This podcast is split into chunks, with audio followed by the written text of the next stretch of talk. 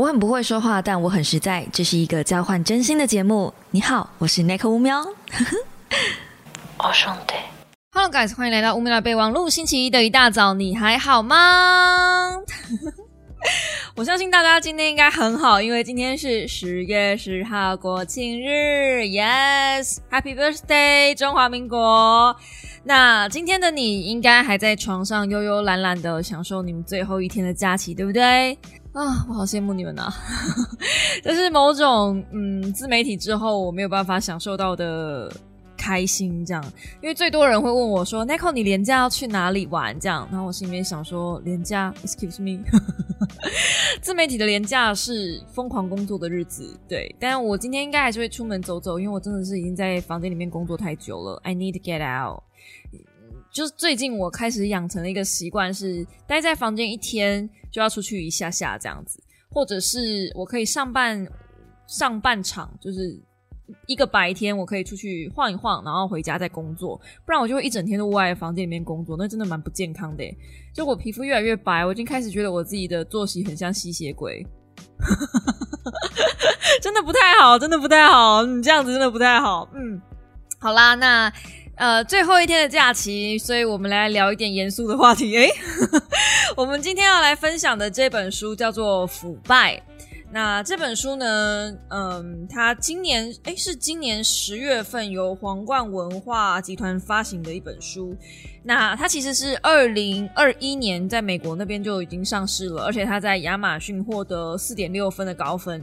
那我先说，如果你是。呃，前两个星期听我在谈论这本书的朋友们呢，我要在这边替这本书洗白，就是这本书其实蛮好看的。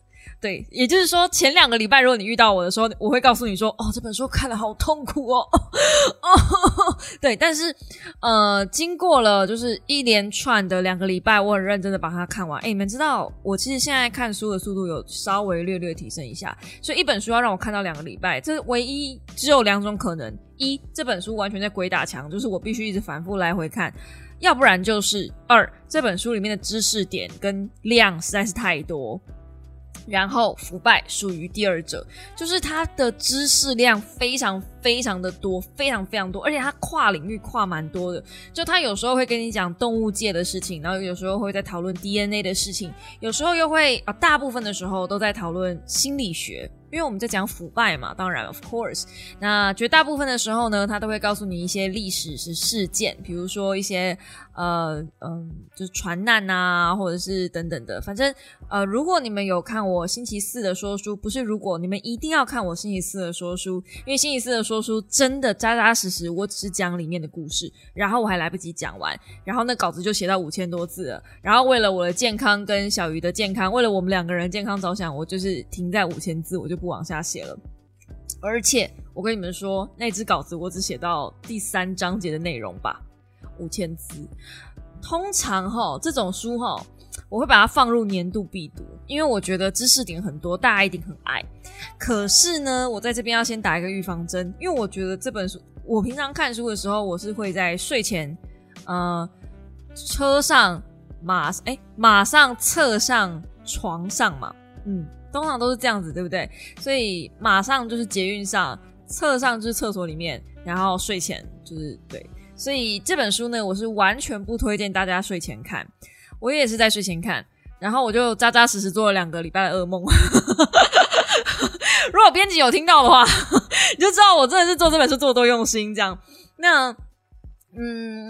主要是因为这里面的东西，其实大部分对我来说，因为我知道它都是真正的事件，它并不像小说那样。我如果看恐怖小说，我不见得会做噩梦；或是我玩电玩游戏、恐怖游戏，我不见得会把它带到梦里面去，不见得。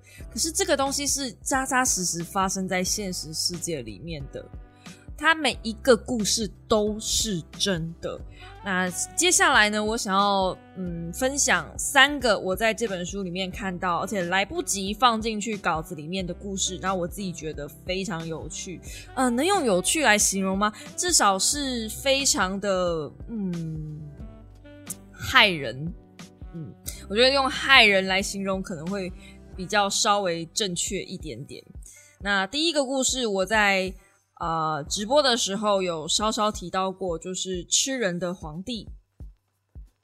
在进入讲吃人的皇帝之前呢，我要先讲另外一个东西，叫做隐形的飞机哈，因为这个东西是要解释心理学的。OK，那总而言之呢，我详细的细节背景设定我就不说了，不然这东西会有太多东西要讲。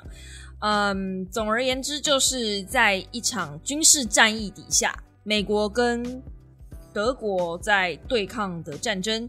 应该是，如果没有记错的话，是反正就是某一次的世界大战，对，这么的随便，这么的随便。但反正呢，有重点，因为重点都不是那个，重点不是那个，重点是有一位叫做亚伯拉罕沃尔德的幸存者。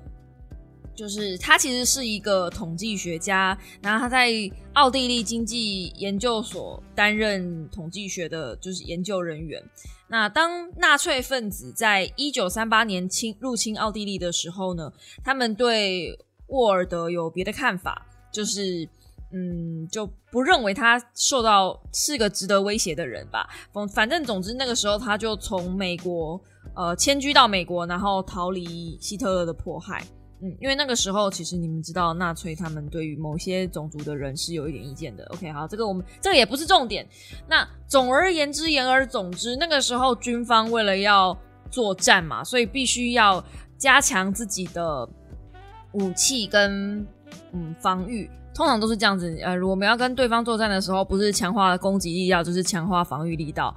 那沃尔德他既然是一个统计学家，他能够做的事情就是统计出。飞机被击落的地方是就是嗯，通常都是哪些部位？这样子我们才能加强那些部位，合理吧？对吧？那军方就把这个问题丢给这些人说啊，那你们就想办法去搞定，就是我们到底要怎么样加强哪些部位呢？就大部分的人会以为，只要在战斗机机翼上面常常出现弹孔的那几个位置加强就可以了。如果你也是这么想的。说这没有什么太大的困难吧？就数学题呀。假设飞机翼上很常出现弹孔，那我们就在飞机翼上加强嘛，对不对？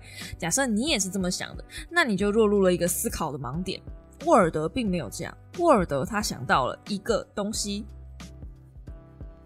大部分的飞机，呃，之所以我们能够统计到的这些飞机，嗯，这些飞机是幸存的飞机。所以呢，在沃尔德心中，他看见将军们没看到的那些隐形的飞机。当盟军的飞机被击中机翼、机尾或机身的时候，他们多半能够设法缓慢的飞回家。呃，虽然冒着烟，但是就是嗯苟延残喘。可是，当飞机在别处中弹的时候，他们就不会活下来了。所以呢，他们就会变成。呃，坠落在德国的残骸，因为他们回不来了。所以，如果你要强化你的飞机，最好的方式就是去强化没有弹孔的部位。而且你们要知道哦，如果你去强化那些已经有弹孔的部位，那反而会增加飞机的重量。本来可以飞回来的飞机，可能就回不来了。Surprise！我给大家品尝一下这个余韵。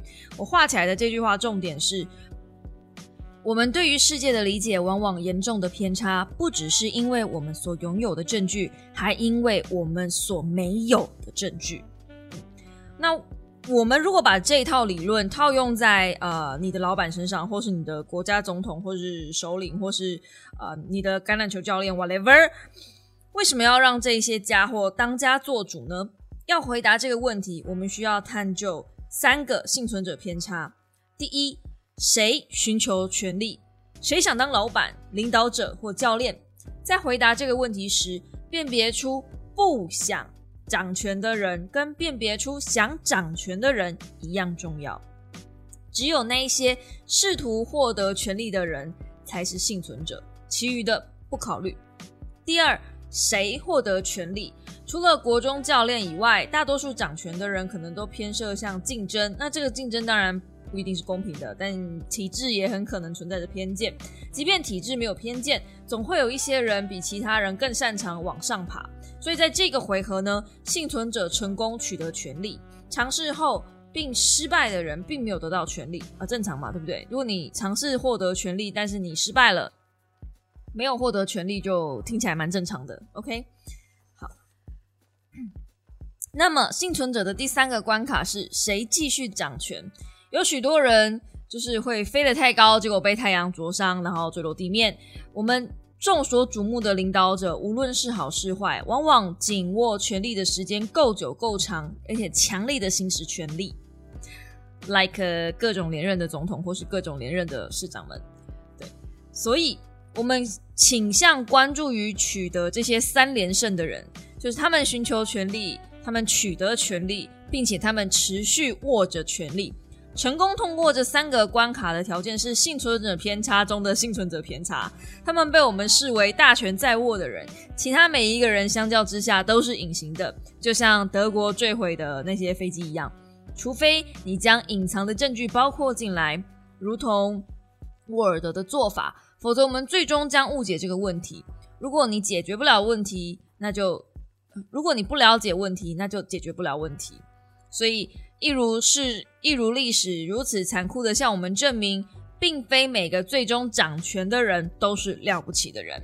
腐败其实真真正这本书在探讨的就是这些掌权者，我们为什么要让这一些呃，就是到底这些追求掌权的人是这个位子让这些人变得很王八蛋，还是这些人原本就是王八蛋，所以他们才能获得这个位置？我觉得大家可以想想看。那如果这些人原本就是王八蛋，为什么我们还会把选票给这些人，让这些人来领导我们呢？通常我们，我我其实这活在台湾，我最不能理解的就是每一次，every time，我已经活了三十年了啊，三十四年，谢谢。那。也看过很多次总统大选，在我的人生生涯里面，我应该没少看过。就我也经历过李登辉，好，即便我李登辉的时候，我也还是懵懵懂懂啊。李登辉，天哪，现在孩子还知道他是谁吗？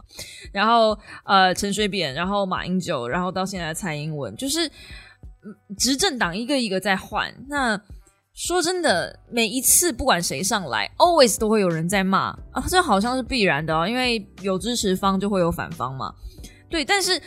有我觉得最吊诡的就是，有的时候你会看到原本的支持方会跑过去反方，我好像没有听说过反方跑去支持方的，也许有啦，只是我身边没有这种人，我大部分身边的人都是从支持变成反对。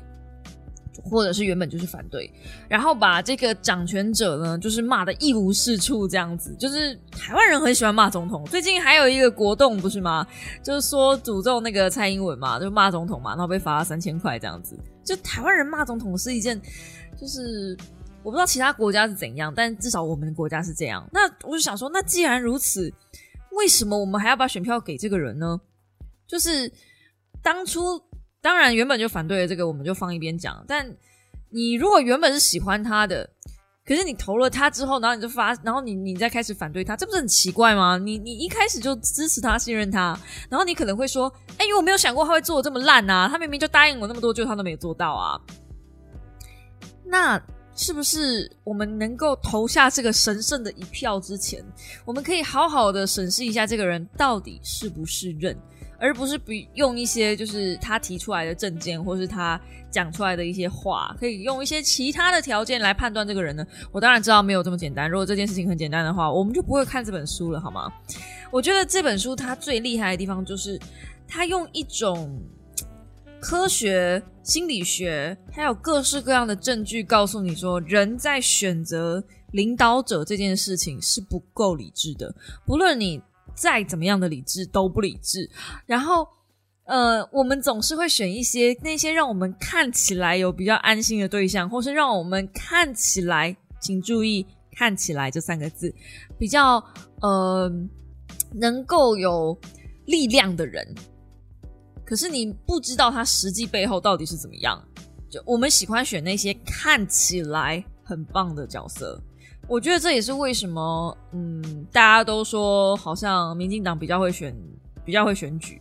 我确实也是觉得民进党比较会选举。可是，与其说民进党比较会选举，不如说民进党跟一些形象包装的公关公司的关系都很好。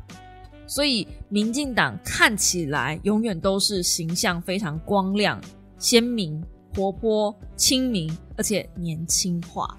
我觉得这是非常非常重要的一件事情。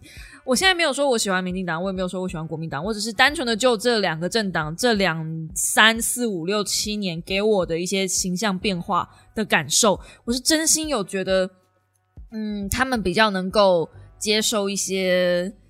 呃，我不要讲网军啦，但就一些就是网络上的用词啊，或者是我我我真的还没有看过哪一个总统的 IG 经营成这样子，他还会去跟一些只有串联，就是因为某一次蔡英文的 IG 他发动了一个，就是好像国际种树日吗，还是怎么样？反正就我的挚友们，就是我在追踪的一些植物的账号，突然间全部都 take 蔡英文，然后让我知道哦，原来蔡英文。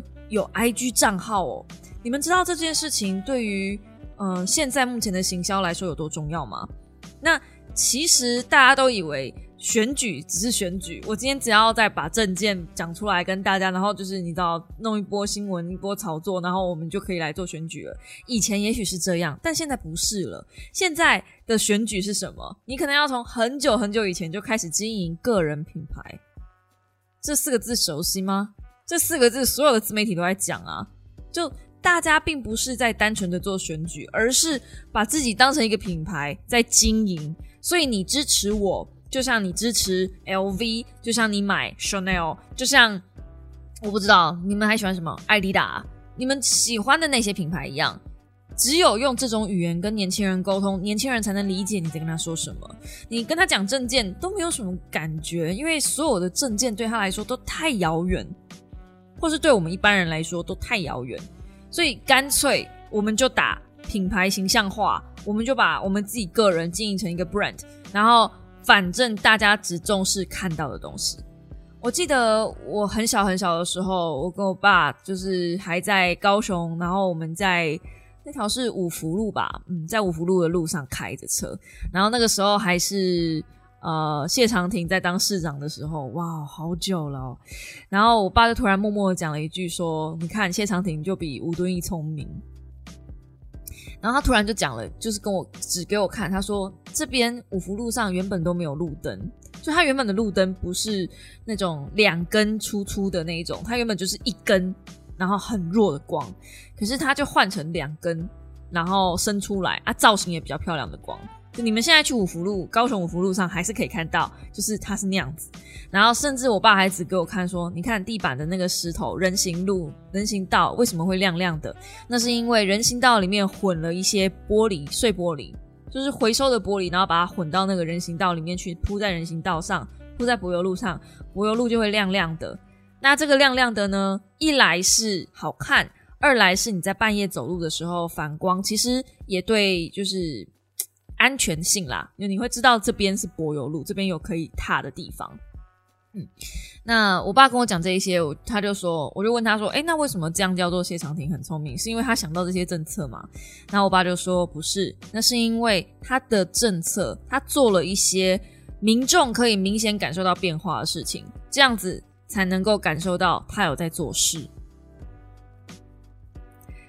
我再给你们一点点，就是。空间让你们去想象一下，去感受一下这个余韵。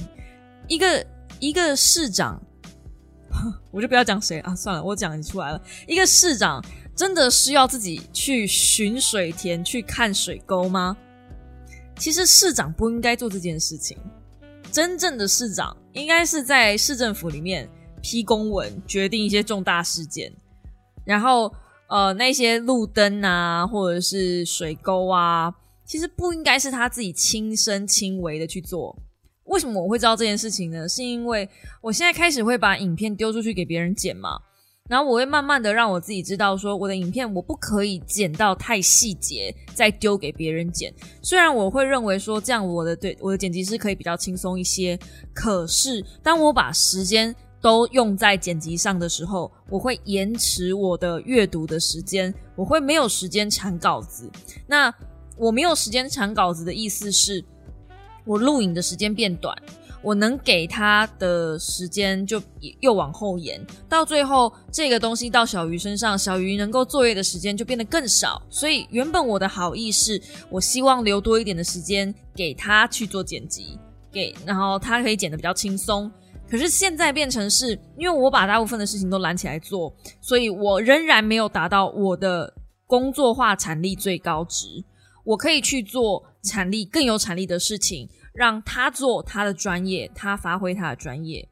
嗯，就可能原本我剪片，我剪到八十趴，我需要花假设两天好了。可是剪到那个八十趴，可能对于小鱼来说，他可能只要花半天，因为我们两个人的功力不一样嘛。终究人家专职还是在做剪辑这件事情，所以他一定有什么东西可以做的比我快的。那我的好意是原本我帮他把这段时间这个事情做起来，可是我是花了两天，而且我还延迟两天给他。对于他来说，他少了更多的时间可以工作。这样你们明白吗？嗯，市府就是市长也是这样。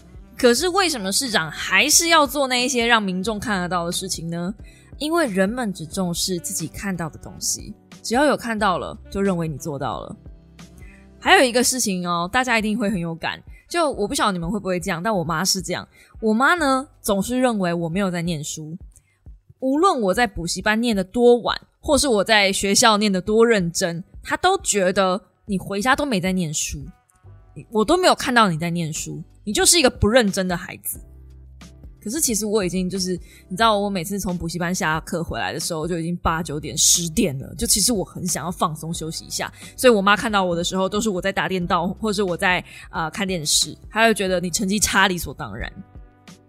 可事实上有没有念？有啊，我自己知道有啊。可是他没看到，就是没有啊。所以人只重视自己看到的东西，这是毋庸置疑的。我们在选。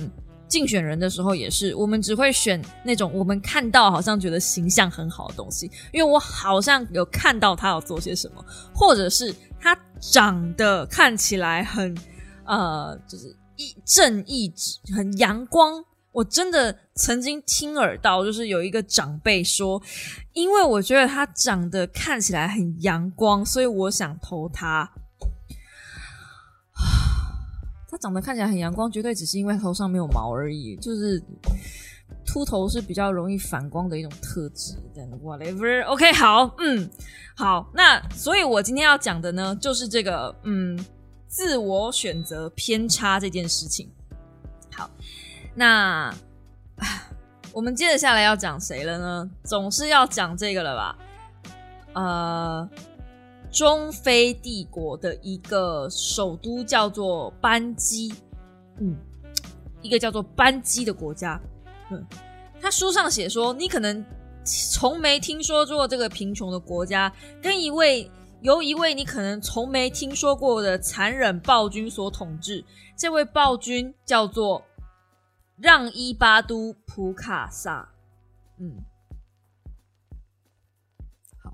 我先把这个暴君的故事讲完，然后我再讲我查到的资料。我查到的时候，我真的是吓歪我了。好，当普卡萨掌权的时候呢，他不止宣誓就职，他还举行了加冕仪式。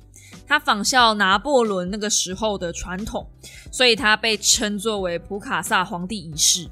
那更妙的一事哦，那个时候其实中非这个帝国。这个帝国叫什么？班基啊，我还是想不起来，我还是记不记得他这个这个国国家的名字。OK，班基这个皇帝在登基的时候，其实他们已经走民主制了，是因为他登基再改回来皇帝制，妙吧？我还是查资料的时候，我看的目瞪口呆，哈，这个东西还可以往回走的。OK，好，反正他就改回来了，嗯，人民没有反对，就就这样吧。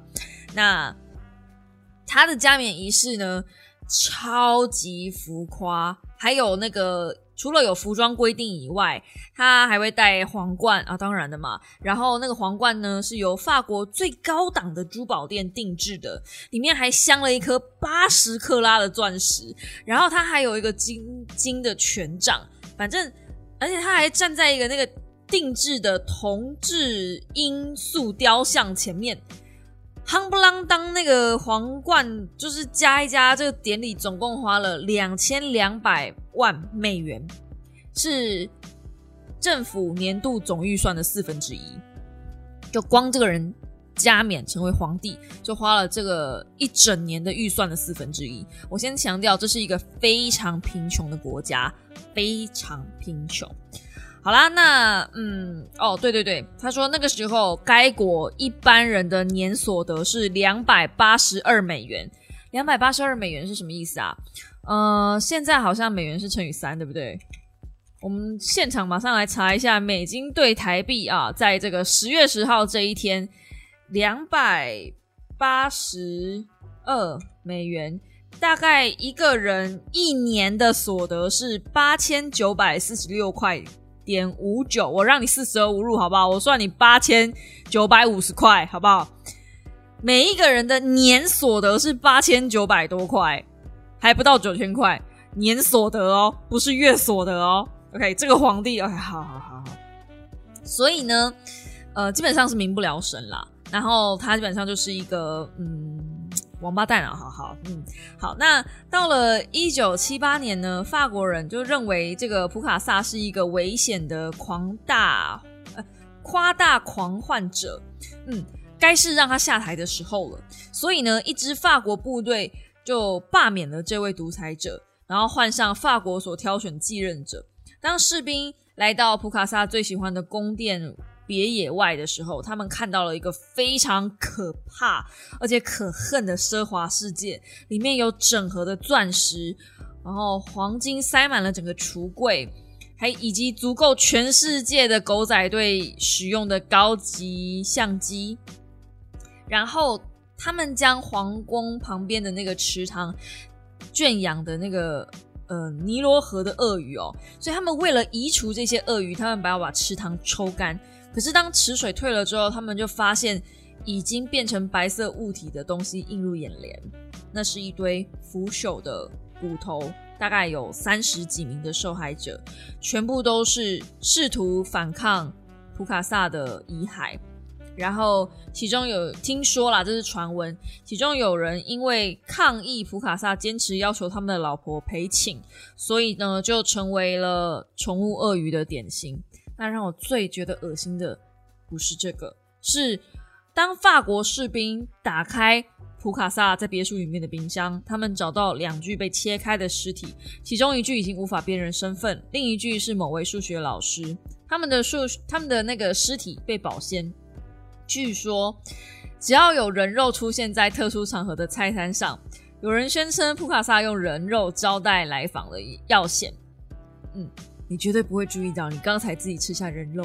据说普卡萨曾经这么告诉一位呃来访的法国外交官。那普卡萨自己呢？他是否认他自己会食用人肉的，他只是招待贵宾用。OK，好，嗯。那当然了，后来他当然是就是死亡了嘛。他死于一九九六年，嗯，所以你没有听错，他死于一九九六年。这个皇帝其实是发生在近年的事情而已。那为什么我会说我还有查到一些很 special 的资料呢？那是因为我们曾经跟这个国家建交呢。这个皇帝曾经来台访问过，你没有听错，他曾经来台访问过，并且他要求我国的外交官，他在高雄的时候就是有去一些酒店，就可能有招待吧，然后他在酒店就邂逅了一名林小姐，并且他就要求我国的外交官，嗯，把这个林小姐送给他。那你们知道后来发生什么事了吗？后来这个林小姐还真的被送出去了，呃，我觉得应该是自愿的啦。但我不晓得多怎么样的自愿，但反正就是，嗯，拿了钱的自愿也是自愿，反正就对，就去了。可是去了两三年还是五六年，我忘了看资料，看忘记。林小姐后来是有被送回来，就是因为呃水土不服，还有皮肤的问题，所以她就被送回来。然后听说也是有一男一女，就。嗯，听说，听说，这一切都是个听说。我只是很意外，就而且这件事情就是发生在一九多少年而已，就其实没有很久以前，大概三十几年前，就就就我小时候，哎，我小时候，这这。这你们能不做噩梦吗？就是我好有有没有一种好险，我会逃过一劫，而且高雄酒店，哇哦，说不定我们有擦肩而过呢，哇哦！但反正这一段故事其实是那个时候作者想要采访他的呃儿女们，因为他想要知道这样子的权力的渴望是不是来自于 DNA？那因为这个东西是没有办法验证的嘛，所以他就是去访问他的呃女儿，其中一位女儿有接受访问。那他在访问的时候，他就他的女儿就觉得说，嗯，他不觉得呃他的爸爸是先天就这么冷酷，他是说。他的童年教会他必须冷酷无情，必须坚强。然后他女儿觉得，他看见悲惨的童年在他身上，就是他爸爸身上造成的内在脆弱。然后中非人民也看见那个童年造成的结果。那其实，呃，书中有另外一位领导者，原本也是白手起家，然后只是想要卖一些优格什么的，就是白手起家的富翁。那到最后，他真的是成为了。也是一方富豪，嗯，他原本就是送送优格，对，然后成为一方富豪，最后成为一方富豪之后，他就去选总统，这是另外一个国家了。那他当然也选上了。最后呢，他怎么搞呢？最后他发现要怎么样让自己连任，很简单，他就把所有的竞争对手杀掉，或是不让他们进回来回来国家选举。对，反正就是，呃，他第一次这个这个总统第一次连任的时候，就是把他的竞争对手处理掉，所以他是唯一参选人，那他就可以连任了。那第二次呢，他想要再连任的时候，当然就不可能了。但这中间的故事，我就留给大家自己去看，就是。你们可以知道说，从得到一个权利，因为他现在讨论的就是这个位到底是不是这个位置把人变成这样子的。他原本是一个白手起家的创业家，一个很有富有理想的人，想要把自己的家乡这么贫穷的地方改造成一个人人都可以过上好生活的地方。可是到最后呢，他当上总统了，他拥有了一大堆资源，他要什么买什么，每个人都对他鞠躬哈腰的时候，他变了，他。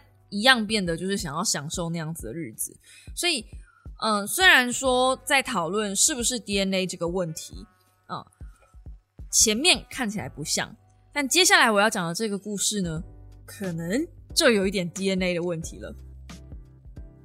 接着下来我要讲第五章的一个神奇的人物，是学校的修理工史蒂夫劳奇。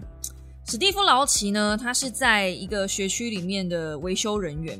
那他从学区那边的上司得到非常明确的任务，就是想办法降低学区的电费。OK，那其实这个东西啊，学区电费啊，我也略知一二。在东海的时候，我打过工，就是也是想要想办法降低这个电费。知道学校有一些电费是必必定开销，比如说。呃，图书馆它就是一定要开灯，没有没有灯没有办法，所以有些东西是必定开销。那你要怎么样让这个电费下降呢？很简单，有一些比较会耗电的东西就不要放在学校。那对于他们来说，可能就是像暖气机这种东西，暖气是非常耗电的。所以，可是冬天又很冷，冷到一个不可思议，冷到什么东西动起来怎么办？不怎么办？人没有超过一定的时候，人没有超过一定的人数，哎，就不可能开暖气。那就算开了暖气，也只能开一下下，反正就之类的，就是非常的像是暴君这种感觉。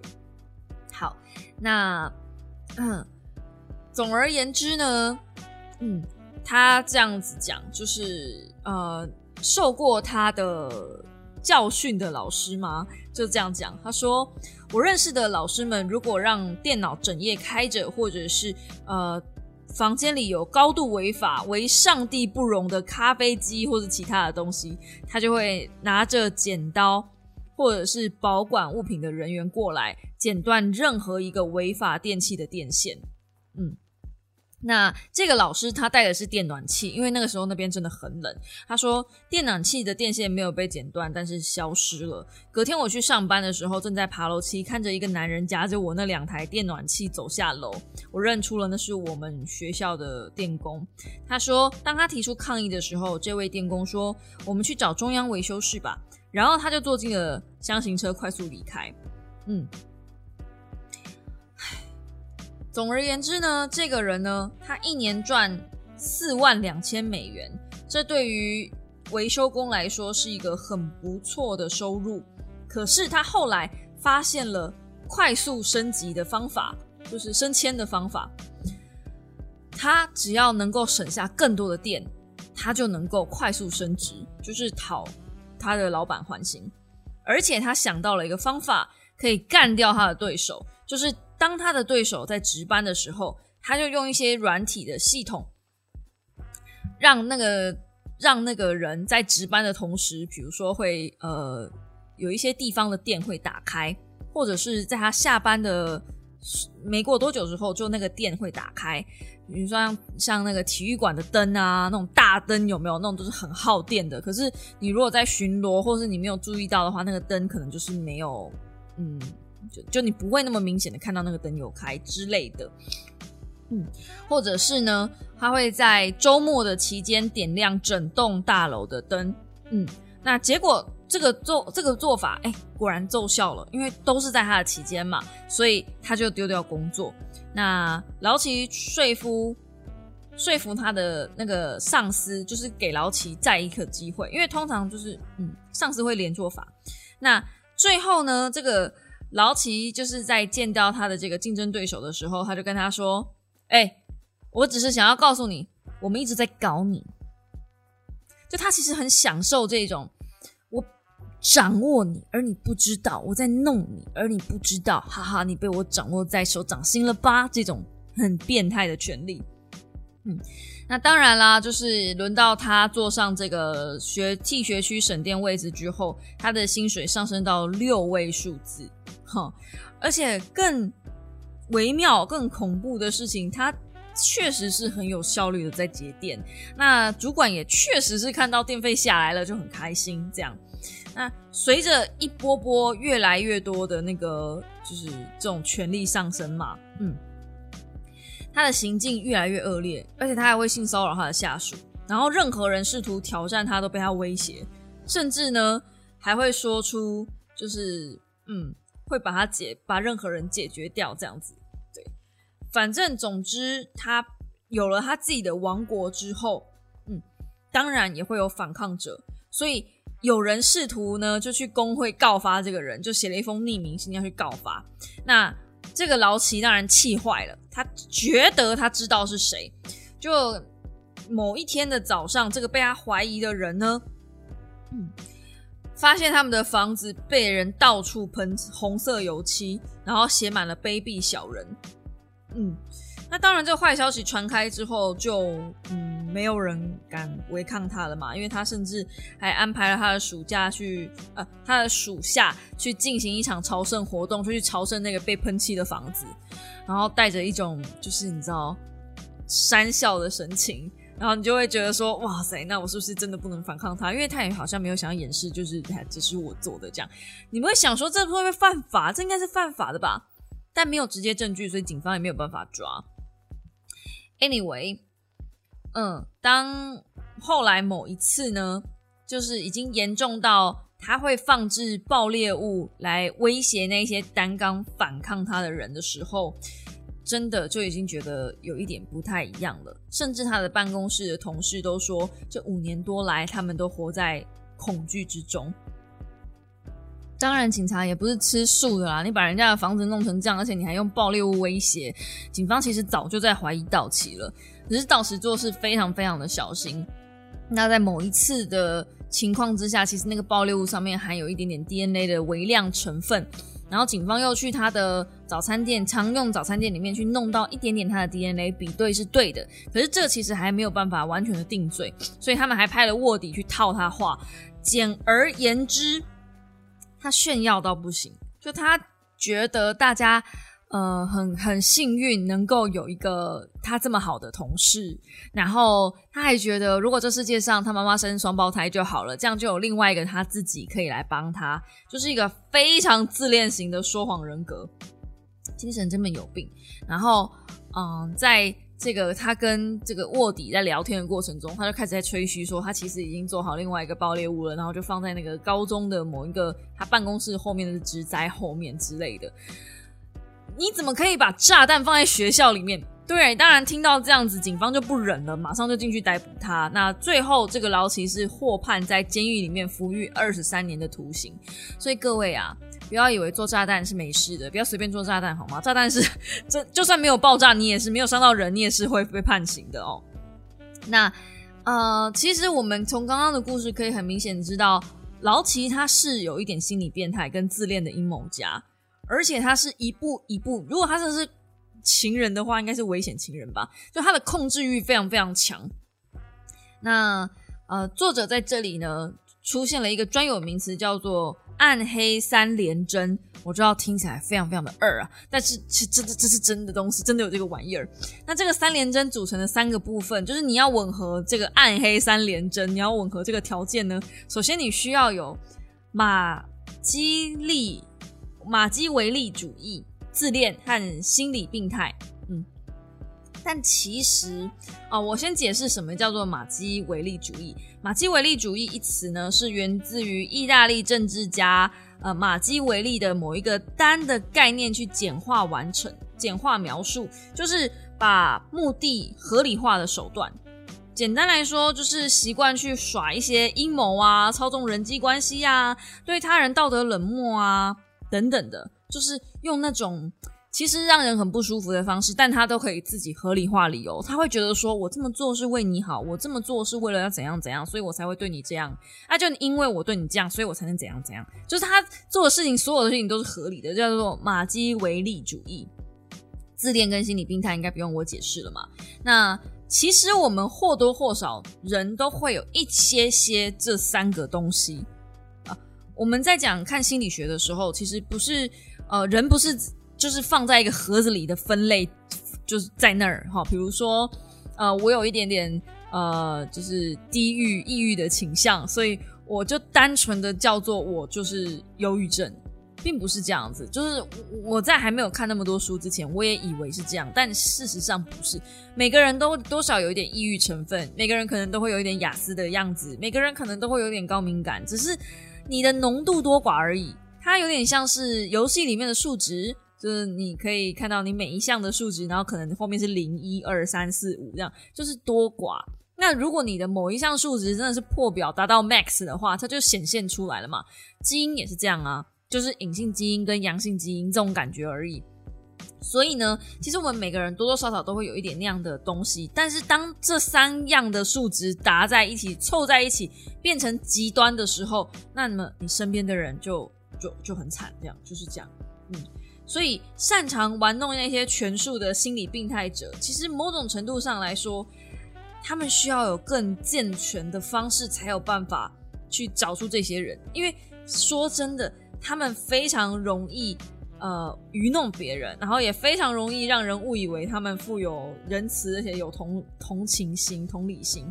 其实有很多连续杀人魔也是这样，就是当他们呃靠近受害者的时候，第一，他们第一去必须去长无害。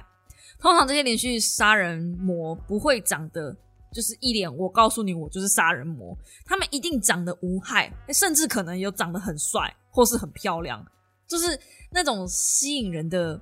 你就想嘛，自然界的那些毒花、毒草、毒蛇都长得很漂亮，不会长得很丑的啦。所以你才会去对它友善。那我现在讲的这个漂亮，不是那种名模、超模那种有距离感的漂亮，是那种。有一点亲和力的漂亮，你会从他身上感觉到舒服这件事情，可是他不会给你压迫，所以你就会放下戒心。然后他又非常富有同理心，他又非常的仁慈，他很关心你，要对你步步逼近。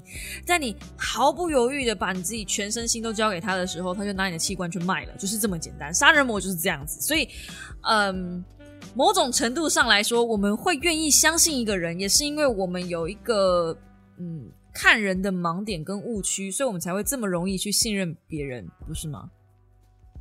就回到我刚刚前面讲的，人只会关注我们看到的东西，我们并不会实际的去察觉他背后的一些细节，或是分析他的实际作为，或是真的用一些客观条件来看他是不是真的能够做到我们希望他做到的事情。嗯，哎，人呐，脑啊，真是可怜呐！我觉得人脑真的是。哎，就你看越多的书，越会觉得人脑真的很可逼。我这样讲好吗？我自己也是人啊，就是就是怎么讲呢？因为书里也有说，就人的演化，我们的演化过程，我们占据这个历史上的演化洪流。其实我们最后这一小段的演化速度真的太快了，脑子跟不上。所以大家其实都很笨，你知道，脑子跟不上。就你要想哦，史前时代占据这么多的时间，然后我们又经历了中国，你看五千年的历史等等的，到现在。嗯，科技爆发，电脑出来有没有个一两百年？就五千年、几万年跟一两百年，你不觉得一两百年真的是只有一点点吗？所以其实大脑是没有办法适应这么快速的演化之后需要消化的讯息。脑子其实还停留在我们需要大量的糖分、跟大量的淀粉、跟大量囤积大量的脂肪，因为我们需要去抵抗一些随时随地有可能袭来的一些猛兽。殊不知那些猛兽其实现在已经对我们人肉已经没兴趣了，他们对我的就是劳力跟财富比较有兴趣，就是。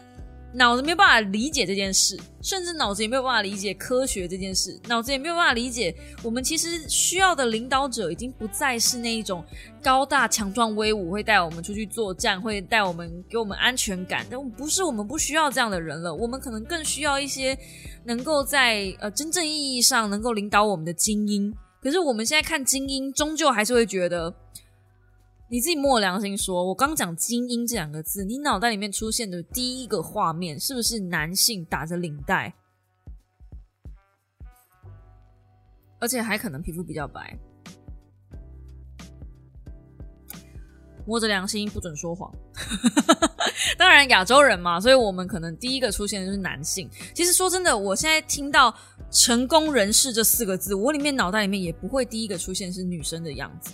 曾经还有一个笑话，就是呃一个跟医生有关的笑话，然后反正就类似脑筋急转弯啦，就医生然后爸爸然后出现嘛，然后最后我忘记那个笑话是什么了，但反正总而言之，最后你你听完到最后要让整个故事合理的唯一方式就是那个医生是个女的。但是因为一开始我们讲的是医师，所以从来没有人把那个医师想成是女孩子。我相信这件事情会随着时代演进，慢慢慢慢的被脱离掉。就是我们慢慢慢慢的会从男性是一个很强势的的形象，慢慢会解离掉。但是它需要太久太久的时间。我现在不是在讲女权哦，拜托不要误会，因为这里面的书就是在讲，我们确实是某种程度上很依赖。那种就是强壮、威武、英勇的那种形象，我们喜欢那样的形象，而且我们觉得那样的形象很棒，甚至我们会去追求跟我们一样的形象。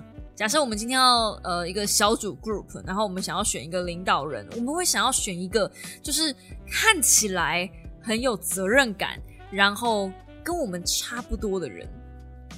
这个跟我们差不多，可能会是比如说气质差不多哦。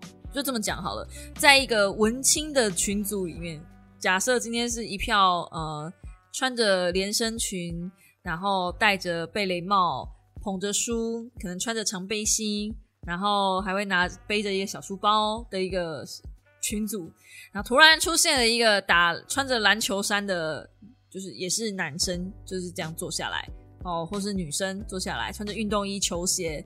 然后可能还会就是听个麦克听个耳机啊，然后就是很阳光这样坐下来。你觉得这些文青小女生会选这个嗯篮球队的女生当 leader 吗？但是这个篮球队的女生可能也一样很喜欢看书啊。有人规定我爱看书的同时不能爱打篮球吗？事实就是这样。其实这件事情我也认真发生过，就是呃，当我在跟电玩组的人，就是喜欢玩电玩的人聚集在一起的时候，我发现我会默默的被这些人排挤。就是这些喜欢玩电动的人，发现我看越多的书，他们会越不喜欢跟我讲话，因为他们会觉得说你就是不是很爱玩电动啊，就你是爱看书的人啊。但是我是很喜欢听电动的人，我是很喜欢看人家玩实况的人，怎么我不能坐在这里？但事实上，就确实是，就你不属于我们这个族群，你就会默默的被排挤啊。这好像是在另外一本书里面有提到过类似的东西，但反正就是切身感受，好不好？切身感受，我最近才去看了那个《炼巨人》的电影，然后我就觉得我有一种切身感受，我真的是。感觉好像出现错误的地方，我好像就是来了一个错误的环境，在一个错误的地方，甚至连认识的 YouTuber 都不太想跟我打招呼那种感觉，就是啊，已经到这个地步了吗？就哎，我的人生已经到这种地步了吗？对，然后呃，连那种就是比如说呃桌游聚会啊，他们现在也不太喜欢邀我了，就是因为感觉就 Nico 应该不太会想要来这种地方。可事实上我是想去的，啊你邀都没邀，对，可是就是。就感觉上那个不是会出现这种地方啊，事实上可能也怪我，因为呃，就算我是被人家邀请去桌游的聚会，我逮到时间我就会坐在角落看书，所以我可能会营造一种，你看他就是不太想跟我们在一起那种感觉。但这是我自己的问题，我毛病好不好？我毛病。那我高敏感人格，我就是在人多的地方我会比较不自在，书是我唯一的逃脱空间。哎，怎么讲到这个？反正就是。如果有听到这边的，就是 YouTuber 朋友们，如果还是想要约我去玩桌游的话，还是欢很欢迎的，好不好？就嗯，没打没跟我打招呼，其实我是有点小受伤的啦。但是我现在已经长大了，所以这种没打招呼的行为，我也默默的，好像比较可以承受了。我长大了，好。那最后呢，来讲一个嗯，很奇妙的生物。也是在这本书里面出现的，但基本上就不是跟权力有关系了，是获得为了获得好处，动物界可以做到什么样的地步？我先说，我超怕。我先说，我超怕。好，那一样是在非洲。诶为什么这个故事那么多在非洲啊？反正在非洲呢，栖息了一种呃动物，动物吗？动物对，叫做黑足蚁只。你用听的听起来很美，对不对？黑是黑色的黑，足是那个角角角角的足，然后蚁是蚂蚁的蚁，蜘是蜘蛛的蜘。你没听错，它是一种蜘蛛。我全世界最害怕的就是蜘蛛，所以我从来没有去查过这玩意儿。可为了你们，我去查了。好，他说。大部分的蜘蛛呢，我们对于蜘蛛的想象其实就是两颗圆形嘛，然后头那边有两只尖尖的嘛，然后有四只各四只的脚，就总共有八只脚，然后瘫在地上嘛，对不对？但是呢，这一种蜘蛛，这一只黑足蚁蜘这种蜘蛛，它有头、胸、腹三个部分，而且它长得非常像蚂蚁。然后黑足蚁蛛它并不像其他的蜘蛛一样用八只脚走路，它只用后面三只脚，它让第一对的脚高高举起，模拟蚂蚁的触角。嗯，它们的行动方式也像蚂蚁。就近年来啊，有发现黑足蚁蛛它们是住在那个蛛丝公寓里面，就仿佛这些蜘蛛呢形成了自己的蚁群这样子，就。他们模仿蚂蚁，可以模仿到他们学蚂蚁住在一起。可是他们没有那种像蚂蚁那样的阶级制度，他们没有所谓的呃，就是蚁后，这这应该叫蚁后吗？这叫猪后？不是，他们没有这玩意儿。他那他们学这种东西是什么呢？嗯，为什么要学蚂蚁学成这样子？OK，有两个理由。第一个理由，黑足蚁蛛不会因此被掠食者吃掉。因为他们模拟的蚂蚁是蛮可怕的猎物，嗯，就是他们模拟的这种黑蚂蚁，大只的黑蚂蚁，远远看到的猎物可能会怕说，哎，那个大只黑蚂蚁可能会被咬啊。我们也都知道火蚂蚁是什么玩意儿，对，蚂蚁咬人其实是蛮痛的哈，所以远远看以为就是蚂蚁就不会被咬。那第二个呢，是因为他们伪装成蚂蚁的时候，这些蜘蛛可以去享用别人的蜘蛛蛋。因为大部分的蜘蛛看到蚂蚁，通常不太会放在心上。因为如果是蚂蚁，你到我的网子上来，你会被我的网子粘住，我就有大餐可以吃。可是黑足蚁蛛它是蜘蛛啊，所以它不会被蜘蛛网粘到，其他的蜘蛛的蜘蛛网它也不会被粘到，所以它就可以大啦啦的走进人家家里，把人家的蛋吃光。是不是混蛋？我就问，是不是混蛋？国家地理频道呢，就是。呃，有有做过这一只这种蜘蛛的一些研究。如果你有兴趣的话，我真的蛮强烈推荐大家可以去，就是翻来找找看，因为我真的觉得这是唯一一种蜘蛛，我看了完全不会像其看到其他那样蜘蛛那样那么害怕。因为猛然一看，你真的觉得是蚂蚁，就算你细看，你还是觉得是蚂蚁。可是你要真的真的就是放超大倍数看，你才会发现哦。它有四只眼睛，不应该是蚂蚁哦。它的前脚不是粘在头上的，它不是蚂蚁。你要非常放大看哦，我我现在不要盯着看，因为我现在开着那个画面。嗯，对。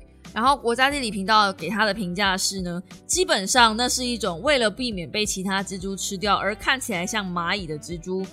一来它就那么一来，它本身又能吃到蜘蛛蛋。OK，他基本上就是超级骗术大师啊。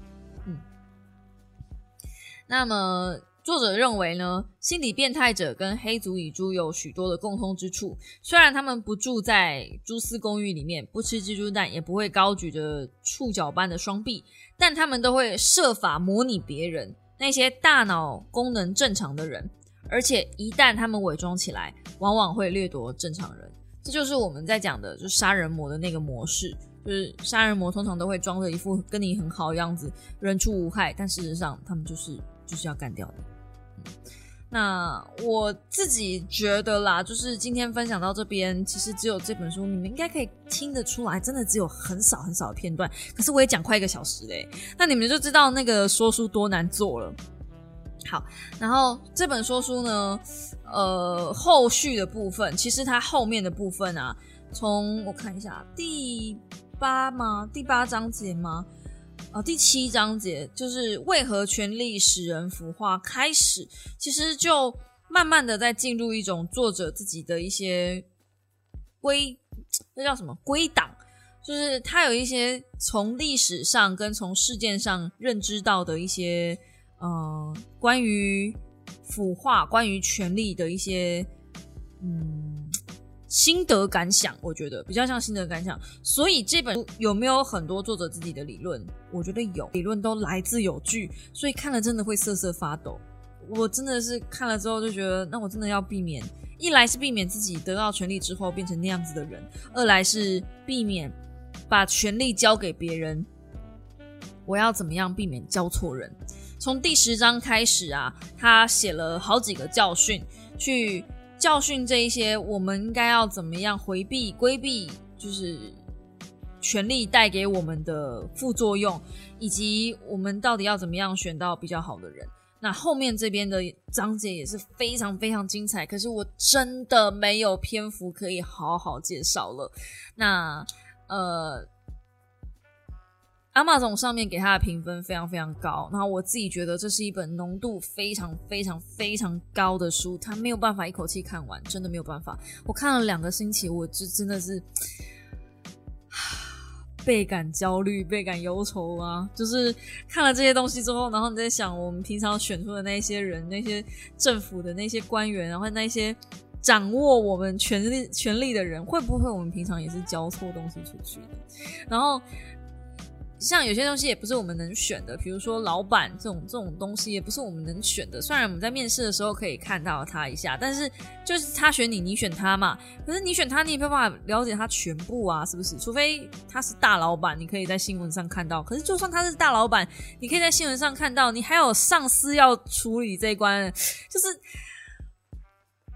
啊，反正。嗯，对。然后之前有些小猫是说它不喜欢仁慈，我记得我在 DC 群看到有有一两个小猫是说它很不喜欢仁慈，它不懂为什么我把仁慈放在年度必读吧。然后那个时候他还说，因为我是人性本善者。那其实我是，我不觉得我是人性本善者，我觉得我是人性本恶者。可是就是因为我知道我是人性本恶者，所以我很不想要再有人提醒我这件事情。这逻辑不知道通不通顺哦。但我看到这些东西的时候，我会觉得很可怜，然后很不舒服，我很不想去面对。所以我想看看人性这样子的书来逃避现实。逃避型人格又出现了，逃避型人格。对，那这本书。呃，腐败刚好跟仁慈那本书，我觉得他们两个强调的观念打对台，打的之紧的。他们连里面举例故事用一样，然后讲出来的方式不一样，就是完全是两本对立的书。那我很喜欢推荐大家看这种就是对立的书籍。你如果有看仁慈，我强烈建议你要看腐败，因为你看完仁慈再看腐败，才会有一种平衡感，你知道吗？就是。呃，不要矫枉过正，把那个天平再搅回来，你就会知道说，其实这世界上有好人，这世界上有坏人。当然，这是大家都知道的事情。可是你真的看到这些事情发生了之后，你才会知道说，这世界上有好人，这世界上有坏人。就像我知道法国人其实很讨厌讲英文的外国人。那你真的到了法国，真的讲了英文，真的被那些 white trash 就是歧视之后，你才会知道法国人真的很讨厌人家讲英文哎，嗯，真的就是那个感受力度是不一样的。所以这两本书我强烈推荐你，就是一定要看，尤其是腐败一定要看，就是它的那个力度强度是，你听我讲，你会觉得说就是一些支离破碎的历史事件，这有什么好讲的？听我讲，真的没有什么，你真的是要看过，而且我我听我讲这里面的书啊，好多内容，就是我刚刚讲的东西，它有很多的前情提要啊、背景啊，然后甚至是时间，他写故事的方式就是代用时间，然后把一些历史都铺上来给你，所以你会有很强烈的代入感。但我必须说，这边还是要讲一句实话，就是我觉得不知道是翻译的问题还是怎么样。呃，他的文笔其实没有很好，就是他说故事的方式，我觉得没有很厉害。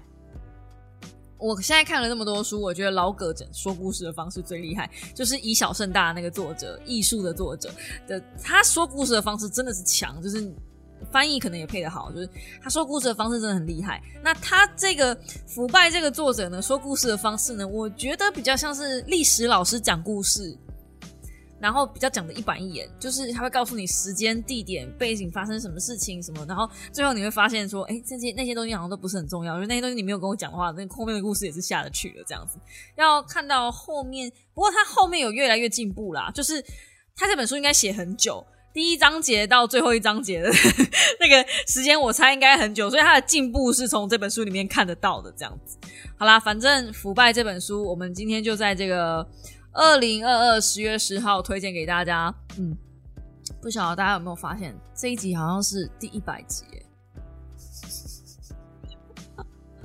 哇，第一百集我讲了一个这么 hardcore 的东西，我本来想说第一百集我们来做一点什么气话什么的，哎，本来是想要约大可爱一起聊聊天啦，对，但是人家太忙了，忙到没时间回复我，所以就就就算了吧，就算了吧，那嗯。我不知道十月份有理论上我还是想要再安排跟一个朋友一起对谈，有一支 podcast，但是呃，我现在约的人都放我鸽子，我不晓得到底是因为 可能我真的太不红了，对，嗯，我不知道还能够约谁呢？再想想吧，就可能我会约几个我也许不是不是自媒体的朋友们来聊聊天，也说不一定，不知道，嗯，希望我约得到人，finger crush，好不好？帮我祈祷一下吧。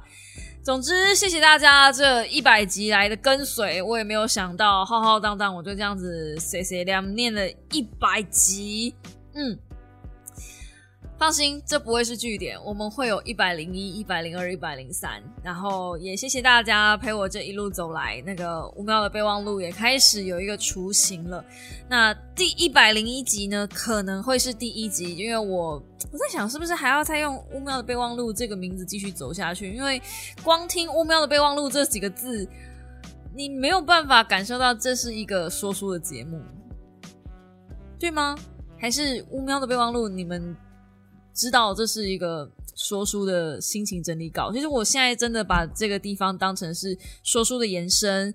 那如果那本书我还没有看完，我就想要在这边分享了，也比较像是我的心情整理杂记。其实说是备忘录，好像也是可以啦，有点像是笔记本的那种感觉。我其实一直把这个地方当成是心情记录的笔记本，然后刚好我现在就是在分享我在腐败里面看到的，或是我在各种书籍里面看到的一些零碎琐碎，让我很惊讶的一些小知识跟小片段。所以它会比说书更不那么硬一点。我觉得，然后我自己的观察，嗯，这样子的方式其实也是能够推坑大家看书的，也是有不少人因为 podcast 的关系，所以去找书来看，嗯，不见得就是只有说传统的说书才能够传达这个，嗯，推坑大家看书的这件事情的一个冲动，所以我自己，嗯。怎么讲呢？希望能够把这个节目触及更多需要的人，然后希望能把这个节目做得更精致吗？啊，不对，这个节目精致就不会是我想要的路线了。总而言之，言而总之，一百集嘛，所以我就感慨多了一点，稍微碎碎念了一点。嗯，祝大家最后连假的最后一天，嗯，能够就是好好的 enjoy，哦，也许你们听这支的时候已经是星期二了呢，我不知道。反正 国庆日快乐，一百集快乐，祝我们不只是这天，每一天都开开心心的。如果你喜欢我的影片，不是，如果你喜欢我的 podcast 的话，请用评分代替掌声，让我知道每一个五星留言都是我继续在这里撑下去的动力。嗯。谢谢你们，希望我们能够在下一集继续空中再见。我们在各种平台都有，除了 Google Podcast 真的更新很慢，我真的不知道为什么以外，其他像 s o n KA Bus、呃 Spotify、Apple Podcast 都有，都有，都有，好不好？我们就嗯，下一次下个星期同一时间再见喽，大家早安，拜拜呀。